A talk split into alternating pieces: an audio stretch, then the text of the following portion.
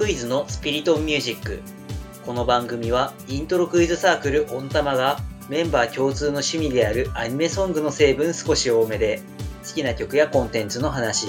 さらにはクイズの時に考えていることなどのトークを通して皆さんと一緒にクイズの世界を盛り上げようと奮闘していく番組です。事前に一つのトークテーマを決めてトークを始めますが最終的な展開は撮ってみるまでわかりません。今回参加するメンバーはキョンと安尾とソキウスです。今回はこの3人でお送りします。では、今回のトークテーマに入っていきますが、我々イントロクイズサークルオンタマは、その設立当初から新世代向けのイントロクイズサークル、まあそれにはちょっといろいろと経緯はあるんですが、ひとまずは新世代というものを銘打って活動しているサークルではあります。そういったオンタマの元々の名前、看板っていうものを踏まえた上でこういうテーマをしてみたいと思います。今回のトークテーマは、文字通りの新世代のコモンミュージック感覚を想像してみる回です。この番組の最初の方の回で、パーソナルミュージック、コモンミュージック、スタンダードミュージックという分け方の話を一応しました。軽く振り返っておくと、この話は一応音楽研究の方から引用した概念ではあるんですが、パーソナルミュージックは個人がよく聴く音楽で、あまりそれは外部に対してなかなか発表することもないような本当に個人的に聴いているような音楽のこと。で、スタンダードミュージックはこれはわかりやすくて、世間一般に知れ渡っているような、もうそれこそいろいろな会話の話題としても取り上げられるような楽曲のこと。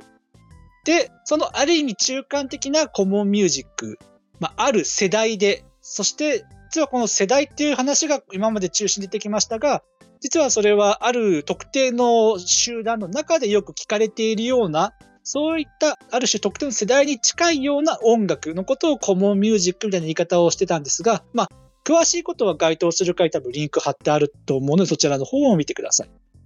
というわけで、今回はその話を踏まえた上で、文字通りの新世代にとっての共通で聴いているだろう音楽、コモンミュージックの感覚を想像してみるというテーマなんですが、なんでこんなトークテーマかと言いますと、我々イントロクイズサークルオンタマが設立した当初は、その中心となるメンバーは皆20代前半から中盤くらいの、それこそイントロクイズを趣味としてやる方々の中では明らかに新しい世代としての立ち位置だったんですが、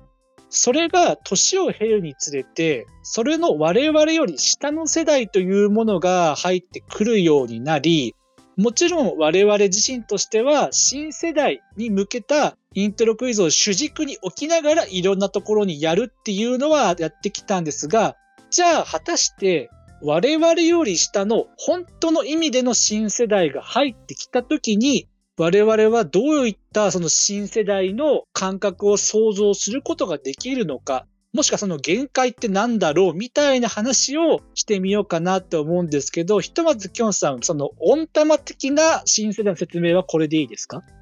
まあ、おおよそ間違ってないと思いますね。まあ何か抜けがあるのかはわかんないですけども、私にもわからないです。新世代って何って。あ あ主催なのに。そこまで厳密に定義をしているわけではないです。そうなんだよね。厳密な定義をしてないからこそ、この話が面白いわけであって、まあ、どういうことかっていうと、まず、一発目に確認しておかなきゃならない残酷な現実として、さっきも言った通り、本当の意味での新世代が入ってくることによって、もう我々新世代、それこそ鍵括弧付きの新世代向けサークルの中核である我々は、もう新世代ではないという残酷な現実があるんですよ。悲しいかなそうですよね。そうなんですよ。悲しいかな時間っていうのは経つもので当たり前ですが、我々が年を経つにつれ、本来の意味での新世代ではなくなりつつある。この現状を踏まえた上で、我々オンタマというサークルが今後新世代に向けてどう対応していくのかっていう話をしていきたいんですが、ひとまずちょっと安くに聞こうか。はい。もちろん我々は年を取ります。ってことで、新しい世代もどんどん今、徐々に徐々にですが、まあ、イントロクイズの中でも、私たちより若い世代は入ってきていると。はい。その中で、安尾くん的に、自分より下の世代が聴いている音楽っていうものって、どの程度普段意識する？どの程度っっていうのはうん。イントロクイズに触れる時にってことですか？それともそれ以外にも普段あー、そっかそっか。じゃあ、ひとまずは、イントロクイズに限らずでいこうか。普段はでもそこまで意識してないやっぱりその自分のこう触れてきたコンテンツみたいなところは大きいのでそこまで意識はしてないんですけど、多分ことイントロクイズっていうことになると多少例えば自分が今そこまでこうそれほど聞いてないようなところでも、うんこの辺かなっていうまあ若干そこは今の自分が聞いてるものとはちょっと違うんだろうなっていうようなうーん。ちょっと意識の仕方はするかもしれないですね。うんうんうん。まあちょっと雑なくくりにはなってしまうけれども、例えば、まあ自分より上の世代がこれまで聴いてきたような音楽みたいなのが、それこそテレビとかの特別番組で、あの頃の曲みたいな形で流れることってまああるよね。そうですね。まあ分け方はともかくとして、そういった感じの番組があるのは実際あるじゃん。それと同じような感覚で自分のより下のある種世代としてくくってしまった時そういう人たちがなんかより聴いてるだろうなっていう音楽っていうのはイントロクイズ的な感覚を除けばそこまで意識することはないって感じかな。あそうですね多分イントロクイズをするっていう風になると多分そのよりこう意識されてくるっていうかうんうん。普段はもう多分自分とその自分の周りのこう世界で生きちゃってるのでなるほど。もちろんそのまあ新世代向けっていうのをまあ歌ってるっていうのもそうだとは思うんですけどうん。音玉としてその新世代向けにイントロクイズどうしますかっていう風に考えた時には多分そこはもう意識せざるを得ないかなっていううん。じゃあちょっときょんさんにも同じ話題振ってみようか。はい。今言ったようなその文字通りの意味での我々より下の新世代が聴くような音楽っていうのは普段きょんさんはどのような形で意識をしている？イントロクイズにとりあえず限らずで。まあ、そもそも私の場合は最新の音楽を追うっていう行為がやっぱり苦手意識がどうしてもあるっていうところもあるので、うん。ちゃんとその捉えきれてるかっていうのはやっぱり自信がないって思いつつも、うん。今やっぱりネット界隈でこういう人たちが話題なんだとか、YouTube とかで、えー非常に再生数が伸びてる、TikTok でこういう曲が使われてるだとか、そういうのを耳にするので、まあそういうところでアンテナ張りつつも、ああ、今の子たちはこういうのが刺さるのかな、そうなんだ、みたいなのが、なんかやっぱり自分ごとのように思えてないところがありつつ、うんなところではありますかね。新世代向けサークルと歌っている主催も自分ごとのようではないという感覚なのか？今の言い方をまとめると。まあそうですね。どうしても、ちょっと離れてしまってるところから、なかなか近づくための、なんていうか、一歩踏み出せないでいるというか、まだ寄り添えてないなっていう気になってしまうところはありますよね。寄り添いきれてないなっていうところが。ちなみにそれって、イントロクイズを始めた頃、それこそオンタマの前身のサークルからも踏まえて、その活動当初の頃は、それは自分の終えている感覚はあった？まあ、終えている感覚は、それこそ始めた当時はあると思ってましたよ。うん。ただ、今から考えると、自分の感覚が全てではないっていうことに気づいてから、うん。自分はどちらかというと、マイノリティ側にいるなって思っちゃうことがあったので、それはどういう意味で？やっぱり最新を追えないっていうことですよ。ああ、そういう意味でか。どちらかというと、一昔前の、例えばアニメソングだとか、そういうものに寄ってしまって、なかなか新しめのゲームを手にしてないとかっていうことも多かったので、うん。そういう意味では、寄り添えていたかっていうと、なんか寄り添いきれてないのは、当時から否めないなと。うーん。そのなんか、寄り添えてないな、みたいな話と、その自分の中で、なんていうかな、前の世代のノスタルジーでいいの？その、きょんさんの感覚って。ノスタルジーなんですではないちょっと違うんですよね。自分の通ってきてる道はみんな通ってきてるでしょみたいな、そういう感覚。ああ、まあ、そういうことか。言ってしまえばそういうところ、そういうエゴ的なものがあったかなってちょっと思うんですよね、当時うん。。なるほどね。ちなみに今日その、今その感覚とはどう自分の中で向き合ってるとでも言えばいいかな？その、エゴみたいなものと。うん、まあ、それなりには通用すると思うところがありつつも、まあ、それが全てじゃないなと思い直して、うん。自分があえて触れてこなかったところとかも改めて見直して、まあうん弱いところ、苦手なところもどうしてもあるから、そういうところは補強してっていう意識は少なからずするようにしてますね。うーん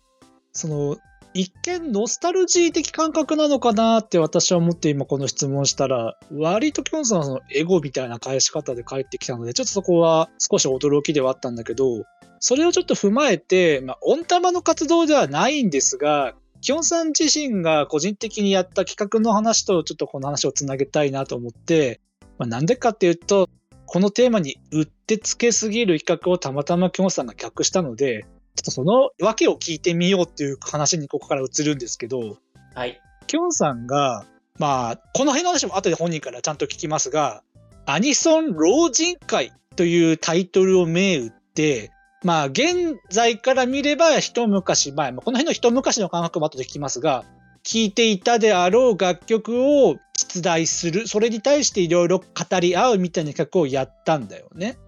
やりましたね。じゃあちょっと聞いてみたいのは、まずそもそもなんでこんな企画をしようと思ったのか。まあ、あらかじめ言っておきたいことのうちの一つとして、まあ、老人会っていうワードを使ってますけど、ここで言う老人会っていうのは、まあ、ネット用語にあるインターネット老人会っていう言葉を詳しくは皆さん調べていただきたいなと思うんですけれども、このインターネット老人会のものと同じような意味で老人会と使っているので、あくまでも年老いていることを揶揄しているとか、そういう意味ではないということはあらかじめお伝えをしておきたいところではあるんですけど、はい。ざっくりで言うと、まあ、10年以上前に発表された楽曲群とかでアニソンイントロをしたいなと思ったんですけど、うんこれがなぜかっていうと、やっぱりどうしても普段一緒にイントロクイズする仲間たちっていうのは年齢が近い、もしくはもう少し下であることが多かったんですよ、私の場合。なるほどね。なので、やっぱりその人たちに刺さるような選曲っていうのをしがちなわけですよ。そうすると、まあ必然的に10年代の曲をバンバン出すことが非常に多くて、それ以前の楽曲っていうのが少し、ないがしろとまでは言いませんけど、ちょっと比率的には少ない寂しいなと思ってしまうところが私にはあったんですね。うん。なので、特にアニソン側の方で20世紀の曲とかっていう話になってくると、今の世代の、まあ、我々1994年とか、まあそのあたりから後ですね、に生まれた世代とかって、もう本当に20世紀のアニソンとかを知る機会もそんなないですし、聞く機会もないですしっていうところで、これ有名なんだよって言ってもピンとこなかったりとかすることが多いので、やっぱりどうしても出すハードルが高くなってるというか、出出したところでちょっと反応が返ってきづらいなって思うような場面がまあ多々出てくるような感じになってきた中で、うん、私はどちらかというとそういう系の楽曲が好きなんですよね。うん。好きというか、まあ多く中学時代からずっと聴いてきた楽曲ではあるので、うん。そういう楽曲たちを放出する場、イントロクイズの出題の場で放出したいっていう欲が芽生えまして、うん。そういうものを多く出題するために、あえて若手を意識しないよっていう意識で、アニソン老人会っていうものをちょっと企画してやってみたらどのくらい盛り上がるのかなって思ってやってみた次第です。うん。じゃあ、さっきまでしていた話とあえてこう接続しちゃうけれども、それは、きょんさんのエゴ？うーん、すごく難しい質問ではあるんですけど、自分はまあ、今までもこのスピードミュージックで言ってきてるように、どちらかというとアニメとかっていうものに触れて育ってないうんうん。そうだね。ので、まあそういう老人会みたいなものって、まあ昔を解雇するっていう、まあ人たちが多く集まるのかなっていうふうに思うので、どうしてもやっぱりアニメソングとかを流すと、そのアニメの話とかになるんじゃないかなってちょっと思ってはいたうん。で、そのアニメの話になると、ちょっと私ついていけないなっていう風になるかもしれないなとは思いつつも、うん。まあ、楽曲は出したいので、みたいなところがあったので、まあ、そういう意味で考えると、これはまあ、エゴと言ってもいいんじゃないかなってちょっと思うところがあるんですよね。なるほど、ね。ただ曲を出したいだけみたいな。うんうんうん。周りの走行速度を考えると、そういうコンテンツの話とかもバンバン触れていって、このゲームのこここうだったよねとか、ここのアニメのこの部分面白かったよねみたいな、そういう話も雑談で交えることができたら、まあ最高だったとは思いつつも、うんまああえて曲だけに注目したような形で進めたところもあります。まあもちろん私の通ってきたコンテンツとかに関しては、ちゃんとした解説とか、そういった知識を交えながら取材をしていた感じではありますけど、うんうん。なるほど。まあ、ここから多分いろんな論点に派生することはできるし、まあ、例えば以前アニソンの基礎って何だろうっていう回で扱ったような、そもそも有名なアニソンってなんだみたいな話？さっきのきょんさんで言うところの、この曲は今の自分より少し下くらいの年の人たちにとっては有名じゃないんじゃないかみたいだ。でも有名だと思う、その有名だっていう感覚は何から来てるのかみたいな話にもつなげることはできるんですが、まあ、今回は一旦その辺は置いといて、ひとまずちょっと今回の話を、まず一回ちょっと安尾くんに振るね。はい。今ちょっときょんさんがアニソン老人会と銘打ってやった企画の話をしてくれたんだけど、この企画の話聞いて、んどうだろう安尾くん的にはそういったモチベーションで自分が企画をすることってあり得るかな？うーん、まあ、私はそこまでないかなっていう感じです。うん。それはどういう意味で？自分はこう、比較的まあ最新の方に食らいついている方だと思うので、うんうん。そこまでこう、解雇してっていうところにまでまあ気持ちが今まだ至らないかなっていうのと、うんうんあとは、そもそも今だとそのコンテンツが純粋にこう量が多いので、うん。うん。で一応その、それちゃんとこうチェックしている身としては、ただそこまでこう気持ちが至らない。うん、なるほど。まあそそこまでちょっと余裕ないかなっていうような感じですね。まあ、ちょっと安尾くんのまた、きょんさんとは違う感覚をここで一旦出した上でもう一回きょんさんに話を戻すんだけれど、はい。まあ、今の話っていうのは、その自分もしくはその少し下の世代に向けての、今回できょんさんが言うとこの一昔前、10年くらい前のアニメソングを出すっていう話だったけれども、はい。ちょっと今の話を踏まえた上で、きょんさん的には、今自分より下の世代、近い下の世代の話はしてくれたけど、もしそれがもっと下の世代が来た時にでも、その一昔前の今回でいう老人会的なアニソンを出題するのはちょっとためらうところはやっぱあるのかまあ、少なくともなくはないでしょうね。なうん。やっぱり、もう、広く国民的に知られている楽曲っていう名目だったとしても、うん。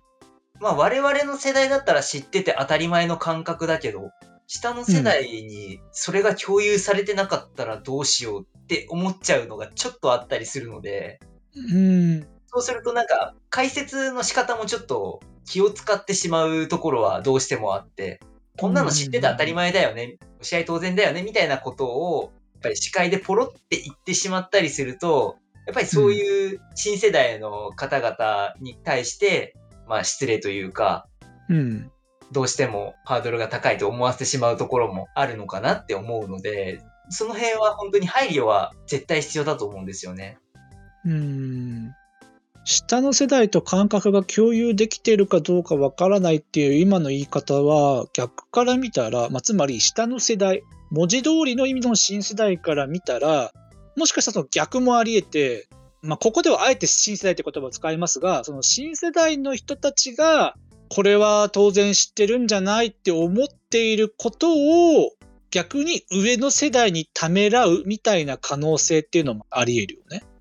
まあそうですね。やっぱり新世代の方々の取材っていうのをまだ受けたことがないっていう意味ではちょっと本当に未知数なところではあるんですけど、今後もしかしたらそういうものがあるにはあるのかなって、ちょっと自分がそういう新世代だった頃取材っていうのを、その新世代じゃない、もっと上の世代の人たちに対してするっていう経験がほとんどないので、そこはちょっと本当に未知数ですね。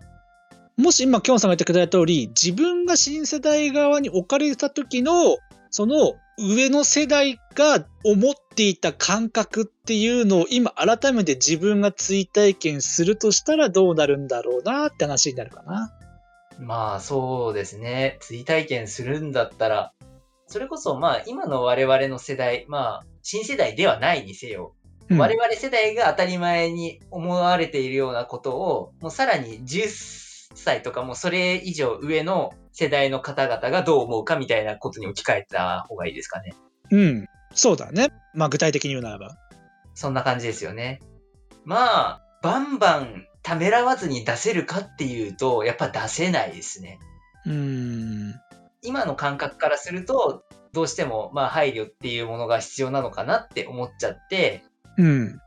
一応、うちの世代では、この曲は当たり前として抑えてるものですよ、みたいな感じのことは、ちょっとやんわりと伝える感じにはなると思うんですけど、なかなかそういうのを答えてくださる方がいるかっていうと、やっぱちょっと違うかなっていうふうにも思います。うん。まあ、この辺の話って以前リアルタイムと後追いの回みたいなのもやりましたが、そのリアルタイムで生きていた人の肌感覚っていうものを、それこそまあ批評の回じゃないですけど、過度にそれを自分のものとして内面化しすぎちゃうと、その感覚を共有していない人から見たら、どういう感覚って思われるっていうところはやっぱ危惧するところ？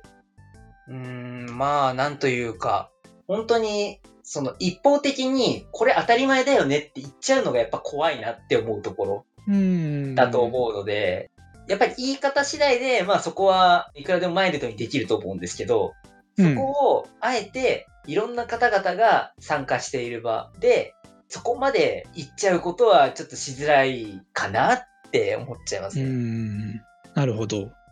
まあ、以前、そのリアテア後追いの会とかで、私は確か中田康隆さんのインタビューを聞いて、あるものがネイティブの感覚になっている人たちとそうでない人たちの感覚の差の違いみたいな話とか、それこそ私が好きなバンドであるツイーディーズのインタビューとかで出た同時代性みたいなキーワードを使いながらあの回を話したと思うんですけど、まあ何がその人たちもしくはそういう世代の人たちにとってのネイティブになっているかっていう違いを見極めながらある程度やっていかないと我々と同じような感覚を必ずしもネイティブに持ってるとは限らないそれこそ下の世代に向けて何を今後出していくかみたいなことを考えるときに大変だなっていうのはまあ思うんですが、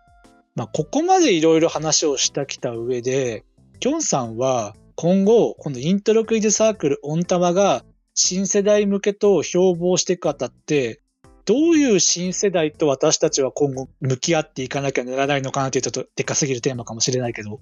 今後それより私たちより下の世代に対してどういったことを考えながら運営できるのかなっていうなんかあったりする？漠然とでもいいけど。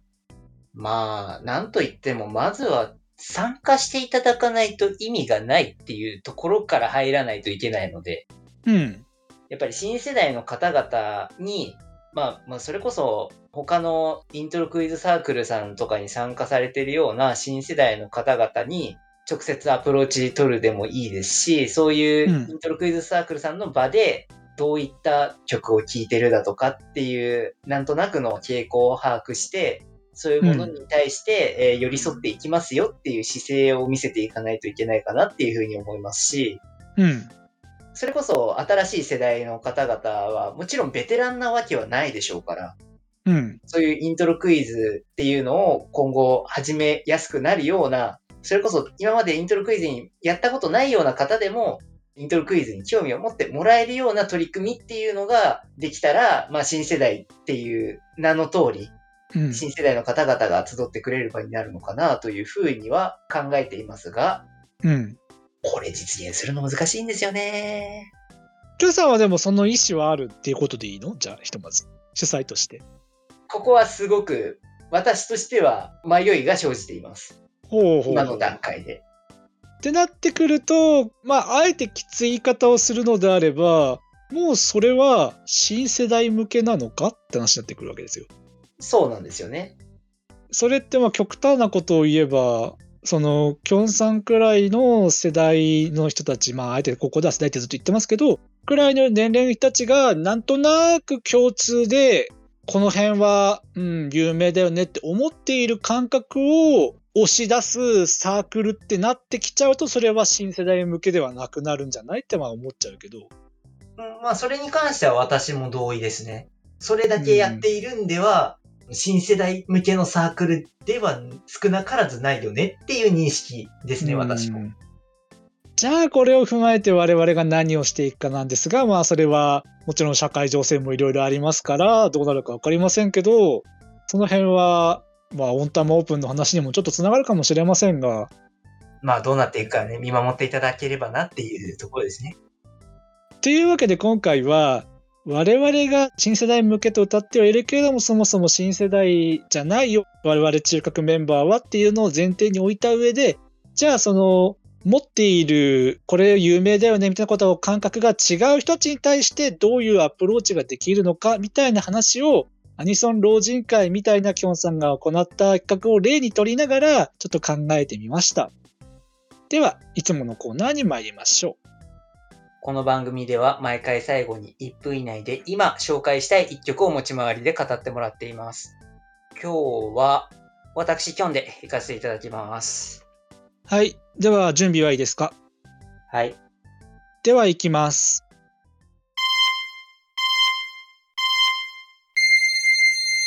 えー、私、キョンが、えー、紹介したい1曲。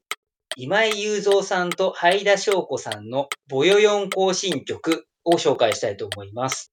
えー、こちらの楽曲は、えー、NHKE テレでやってた、えー、お母さんと一緒の2006年4月版の、え、今月の歌で紹介、え、初めて出てきた楽曲。で、こちらを作曲したのが、えー、ウーマンという楽曲で有名なシンガーソングライターで中西慶三さんという方がいらっしゃるんですが、その方が作った楽曲です。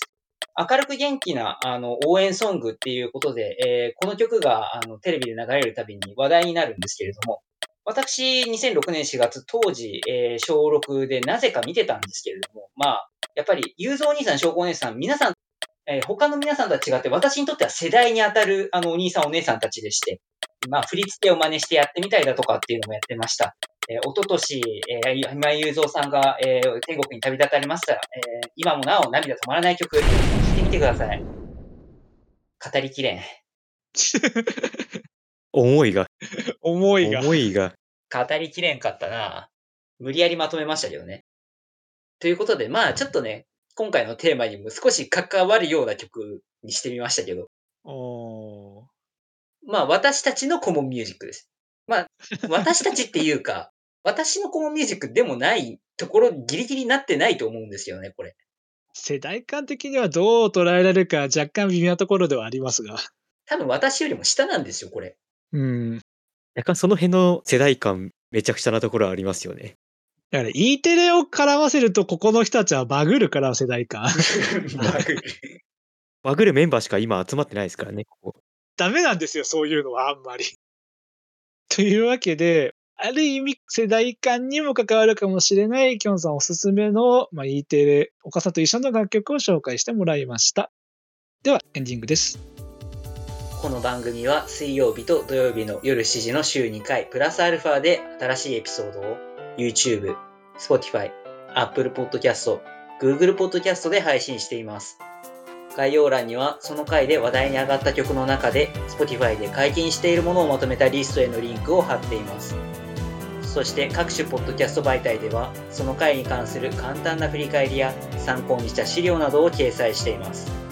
また YouTube や Twitter でのハッシュタグ、スピリトンミュージックなどで皆様のコメントをお待ちしています。最後に、もしこの番組が面白いなと思ってくださいましたら、YouTube のチャンネル登録や高評価ボタン、Twitter のフォロー、サブスクリプション登録などしていただけると幸いです。それではまた次回お会いいたしましょう。